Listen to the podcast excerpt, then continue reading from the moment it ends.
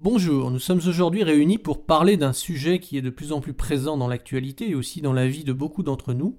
Il s'agit du sujet de l'hyperactivité des enfants, cette maladie ou pseudo-maladie dont on parle de plus en plus. Nous avons avec nous le docteur Pierre Pénichon de la faculté de Paris qui va nous donner son opinion sur le sujet. Bonjour docteur. Bonjour. Docteur, qu'est-ce que c'est que l'hyperactivité des enfants dont on parle de plus en plus aujourd'hui? Ah ben C'est simplement euh, l'observation de la turbulence des enfants qu'on remarque tous les jours, c'est-à-dire euh, manque d'attention, incapacité à se concentrer, instabilité émotionnelle, impulsivité, hyperactivité modérée, sévère. Tout ce qu'on peut constater chez les enfants dans la vie courante. Et tout ça, ça fait une maladie? Ah ben, Ça a été voté à main levée par des psychiatres américains et on en a fait une maladie. Vous considérez que c'est frauduleux comme label? Bah, Moi personnellement, je l'ai découvert dans, les, dans la presse puisque je me tiens informé. Je trouve ça un petit peu, euh, un petit peu surfait, un petit peu abusif, même complètement.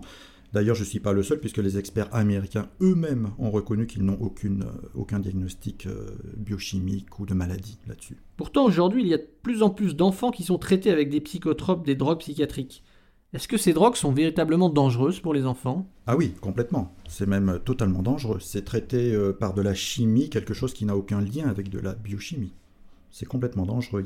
Il, peut y avoir des effets toxicomanogènes, des problèmes cardiologiques, des enfants sont morts de cardiopathie, des problèmes hépatiques, des risques suicidaires, euh, j'en passe. Les parents sont-ils obligés de faire subir ce genre de traitement à leurs enfants? Euh, Non, pas du tout. heureusement que encore les, les, parents ont la possibilité d'amener voir le, leurs enfants, euh, les amener à des médecins compétents qui vont rechercher la véritable cause des carences, éventuellement vitaminiques, euh, certains acides gras, euh, qui vont s'intéresser plus à chercher des allergies alimentaires, chercher le, problème organique et le traiter en tout état de cause. Alors docteur, que conseilleriez-vous aux parents d'enfants turbulents? Ben, Premièrement, de ne pas accepter l'étiquette qu'on colle à ses enfants.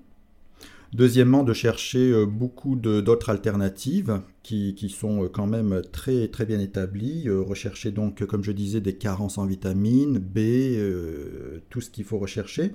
De rechercher si l'enfant ne souffre pas d'un problème organique, comme ça c'est déjà trouvé, des problèmes d'allergie de, alimentaire, d'intolérance de vérifier leur nutrition, éviter tout ce qui est baisse de sucre euh, dans le sang, euh, suivre un protocole nutrithérapeutique, euh, regarder la scolarisation de leurs enfants, leur apprendre à étudier, rentrer en communication avec les instituteurs, et éventuellement demander l'avis d'un orthophoniste, ça peut être un trouble du langage, faire, faire faire du sport, essentiellement nautique à leurs enfants, il y a énormément de solutions.